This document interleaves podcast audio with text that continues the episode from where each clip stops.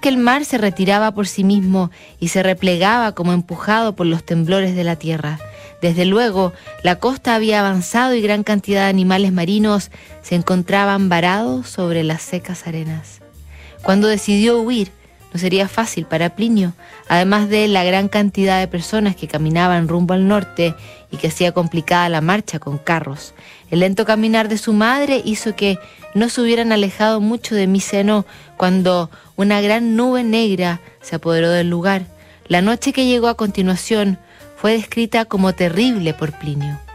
Cuando se hizo de noche, pero no como una noche nublada y sin luna, sino como una habitación cerrada en la que se hubiera apagado la lámpara, podías oír los lamentos de las mujeres, los llantos de los niños, los gritos de los hombres.